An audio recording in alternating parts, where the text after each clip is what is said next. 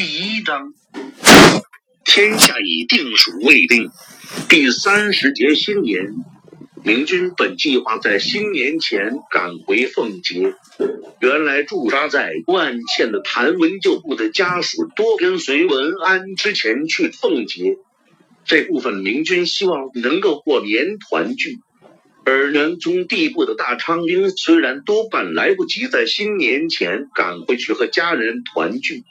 但也希望能在奉节过个肥年。明军撤离半县时刮的三尺，没给留下点什么。可等邓明击败谭毅后，无论如何，明军也无法立刻出发了，需要在地方上清剿残敌，需要甄别刚抓到的俘虏，还需要让负伤的伤员得到休养。虽然不多，但也不能抛下他们前去奉节。见无法及时赶回奉节，谭文旧部也就不再心急火燎的出发，而是同意在万县过年。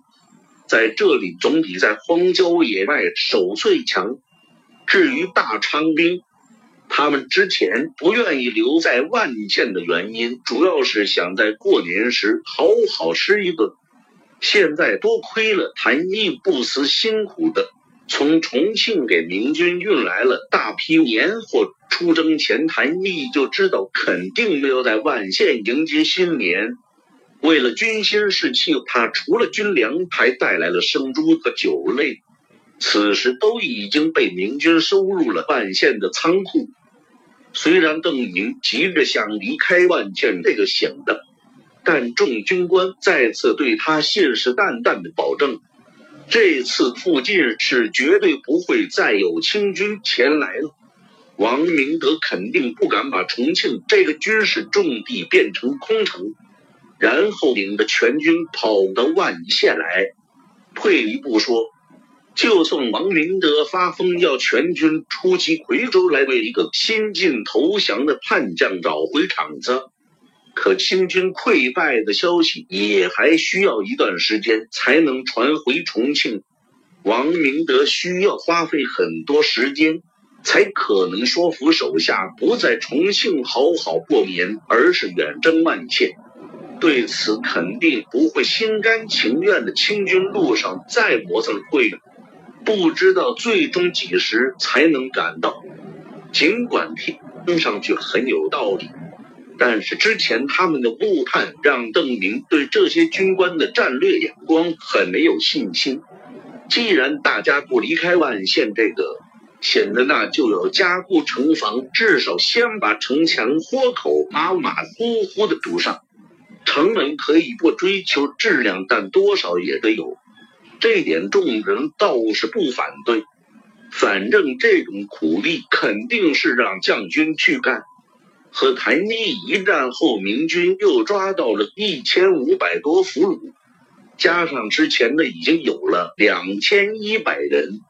万县的将军虽然逃走了些，但还剩下两千，这四千人就立刻被动员起来修筑城防。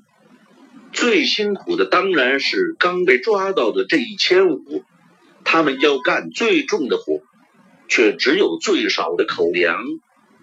同样是俘虏，首战从谭红那里抓到的六百四十友人已经开始翻身。最积极要求进步的一批俘虏，此时已经开始和熊然那伙人一起担任监工。清点手机后，明军把数字和捷报一起送去云阳，再转送奉节。相信这些捷报能够让们都市过个好年。同时，邓明还下令整理起军的人员名单，把他也发往奉节。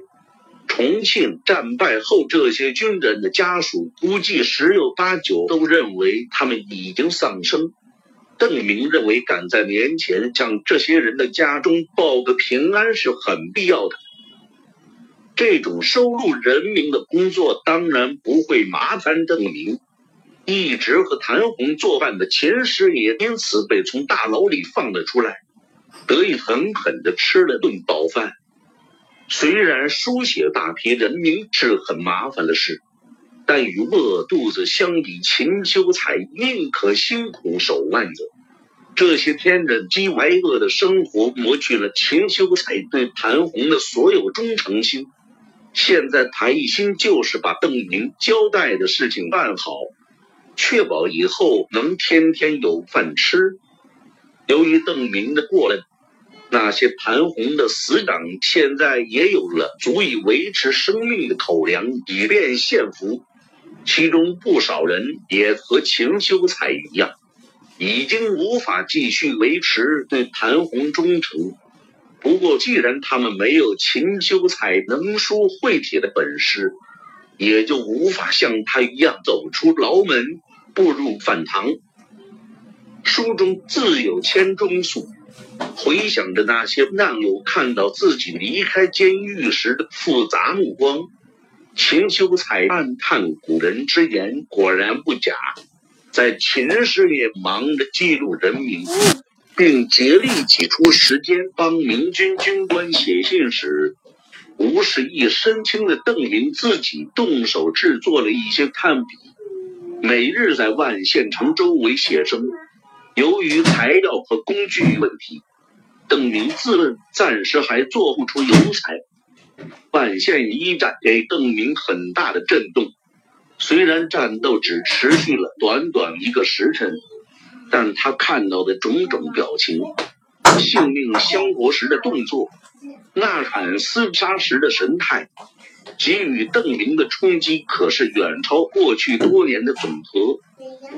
手中的画家已经有了几百张速写。邓明在几天前的战场上走着，每一次驻足停留时，当时的场面就扑面而来，耳中也又充满了筋骨之声。若是有一天我能有机会，以前邓明总希望能够画一幅气势恢宏的油画，最好是能够长宽都有数米才好。不过他也知道这样的素材难寻。可此时看着手中画家中那厚厚一叠的速写，邓明却是一阵阵遗憾。若是他此时手边有足够的颜料。便是技法不足，也要强行画上一画。这样的题材，就是画满画廊的一面墙，恐怕都意犹未尽了，都不知道是不是能够容纳得下。邓先生今天画了什么？给我们看看吧。下午时分，李清汉和赵天霸又凑到邓玲身后。他们虽然不懂画。见过的也不过是些仕女图之类的。一开始发现邓明在作画时，也就是凑去的看几眼。可等见到邓明笔下筋肉毕露的人物形象后，都喜欢上了这种画法。看过邓明今天的东西后，李兴汉突然想起了一事，脸上满是期盼之色的问道：“邓先生去过京师吧？”京师是什么样子的？嗯，去过。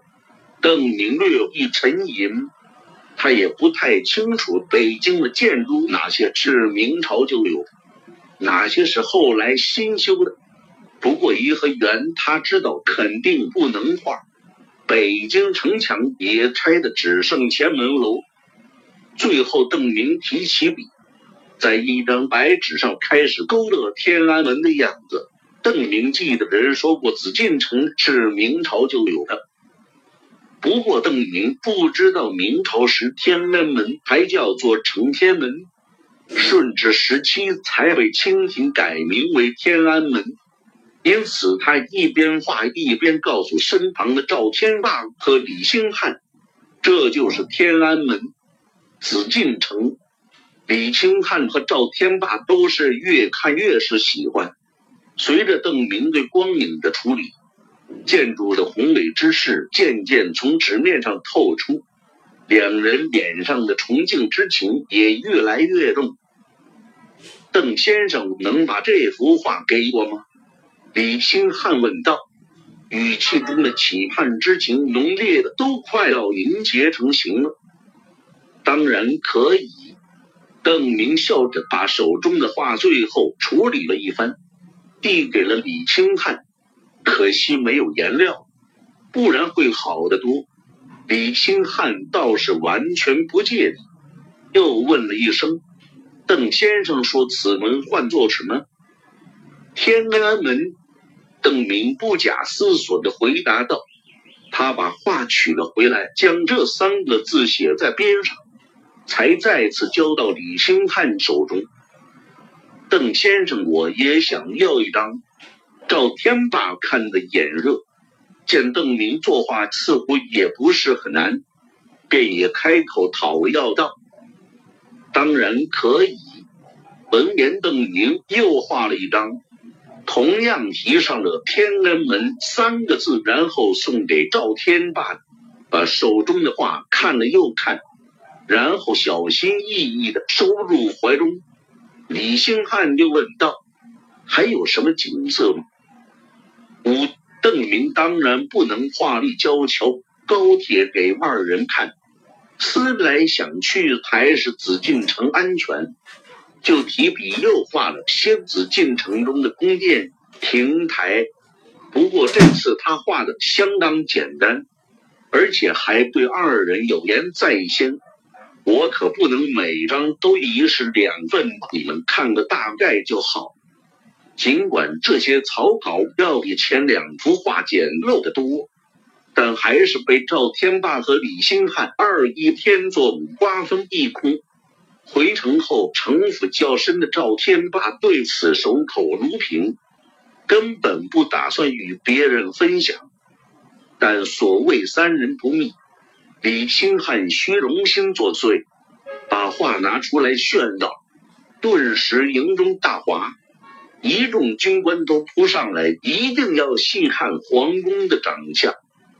城门失火殃及池鱼，发现众人先是欣赏，然后迅速生出抢夺自己宝物之心后，李兴汉马上把赵天霸招了出来。但即使出卖了赵天霸，李兴汉也未能自救。最后就是赵天霸和李兴汉都被抢走了不少，二人也都是以性命相搏，才保住了邓明题字后送给他们的天安门图。直到事情闹大，周开荒等人找到邓明，此起白赖到拿到一张邓明的题字画后。他才意识到自己根本不该画皇宫，因为跑来的人虽然都坚决要求题字，但画的内容各有不同。有的要求他画个玉座给自己，有的要求画个朝堂，还有人竟然要求画个龙床，寝宫给他们开开眼，暗骂自己没有深思熟虑之语。邓明坚称自己不知道皇宫细节，但事到如今，军官们哪里肯依？虽然大家口口声声还是喊邓明为邓先生，也绝口不问他是如何得知皇宫内情的。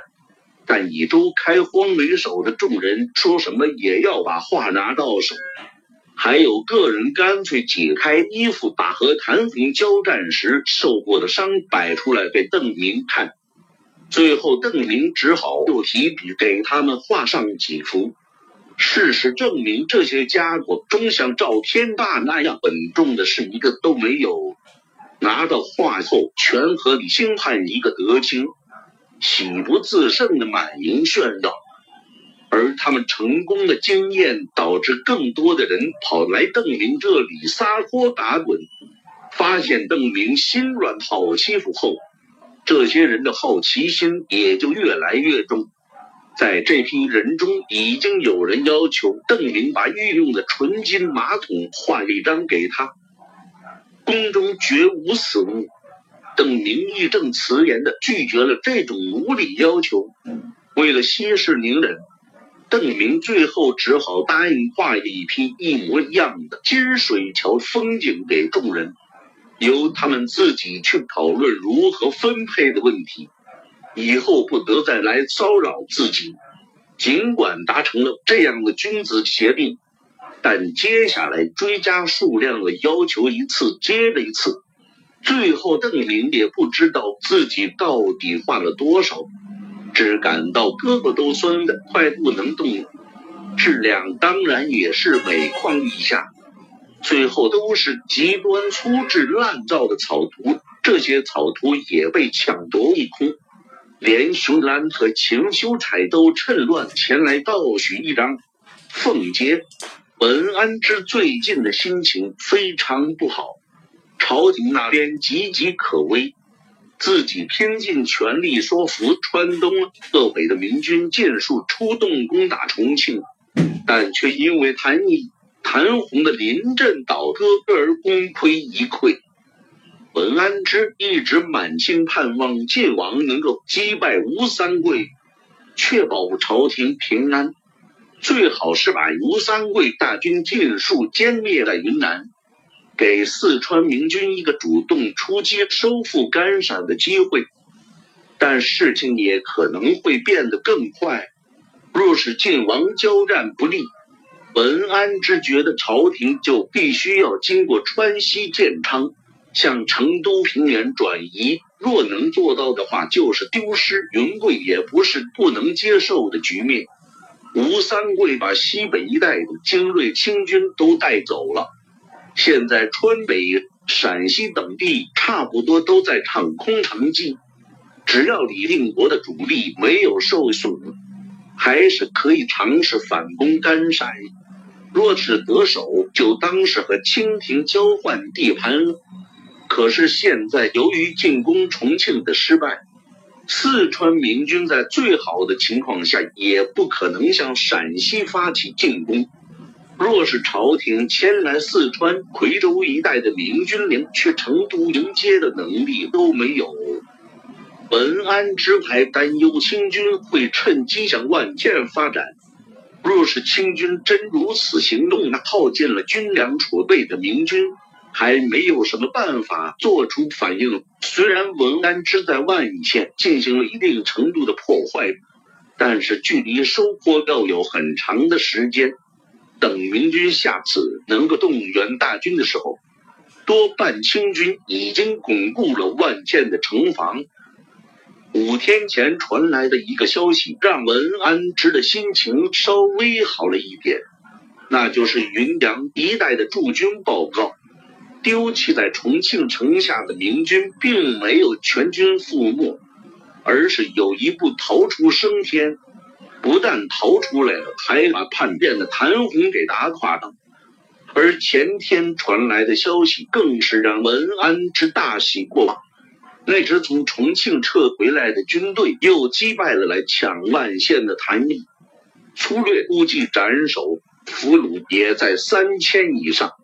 如果这个捷报是真实的，那万县暂时就没有危险。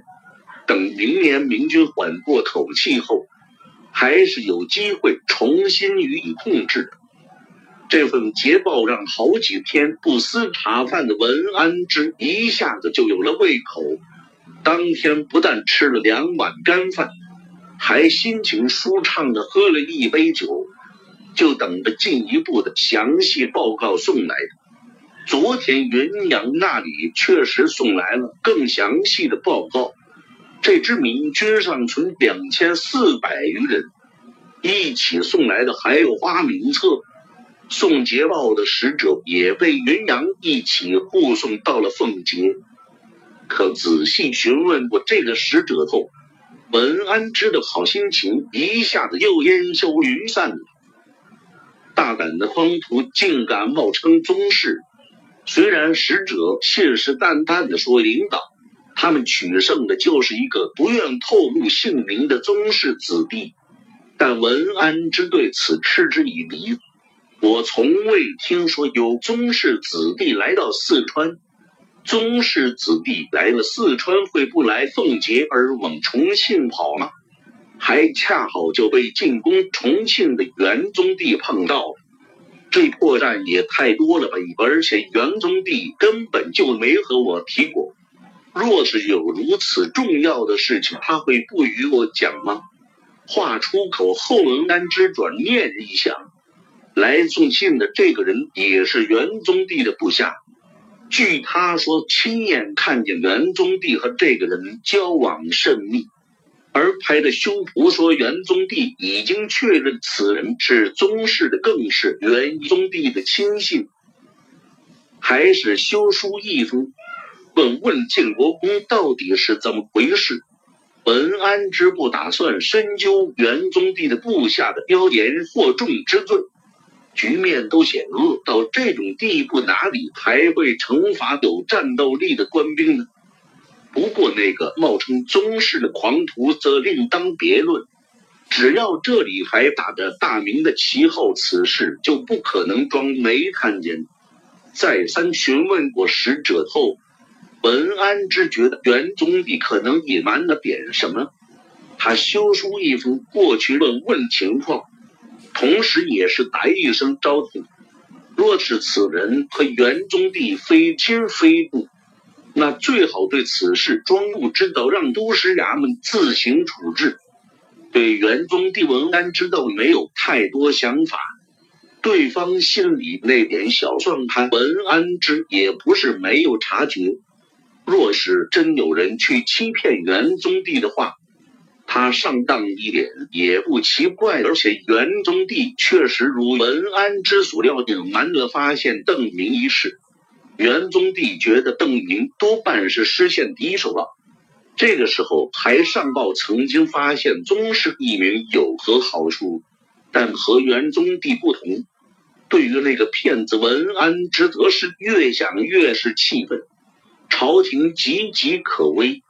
各种妖魔鬼怪就都冒出来了，现在居然有人明目张胆的冒充宗室，企图趁着时局艰难窃取朝廷的军队，而且这个胆大包天的骗子还一直骗到国公面前去，本来还以为能心情愉快的过一个好年。文安之一想到万县的数千军队尚在此人的蛊惑之下，就感到忧心忡忡。不过从使者的话语来看，此人已经把这支军队哄骗得昏头长脑了。若是举措不当，后果难以预料。莫了打草惊蛇，文安之仔细斟酌一番。决定先假装相信此人确实是宗室子弟，好言好语，甚至可以装出一副诚惶诚恐的模样。只要先把此人稳住就好。二十出头的年轻骗子，应该不难对付。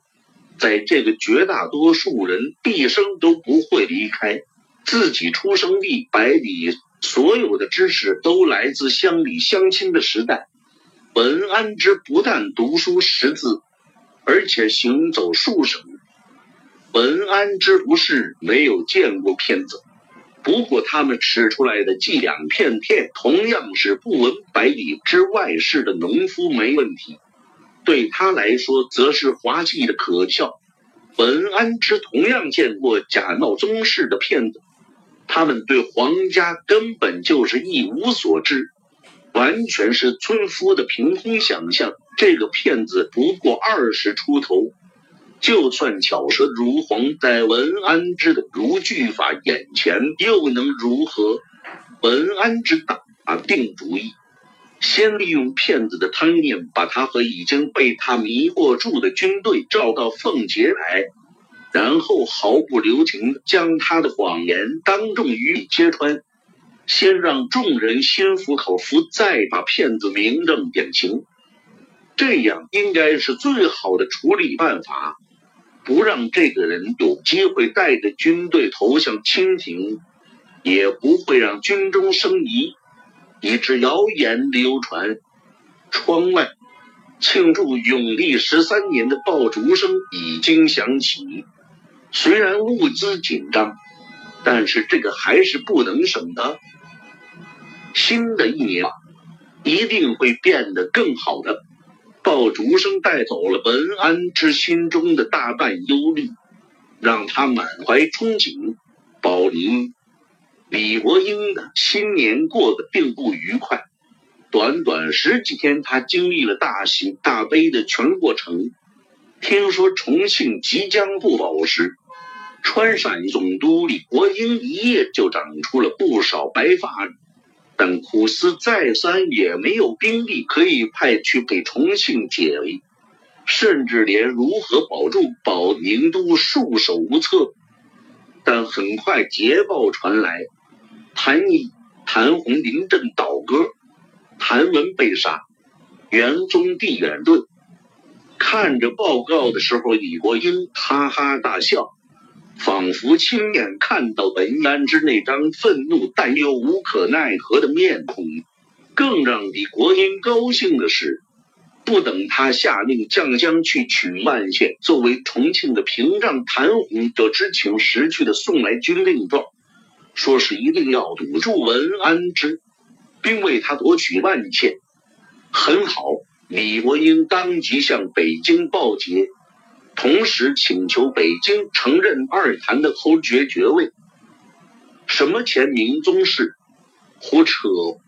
大发雷霆的李国英把王明德的报告摔在桌面上。自从他报捷的奏章发走后，噩耗就接二连三的传来。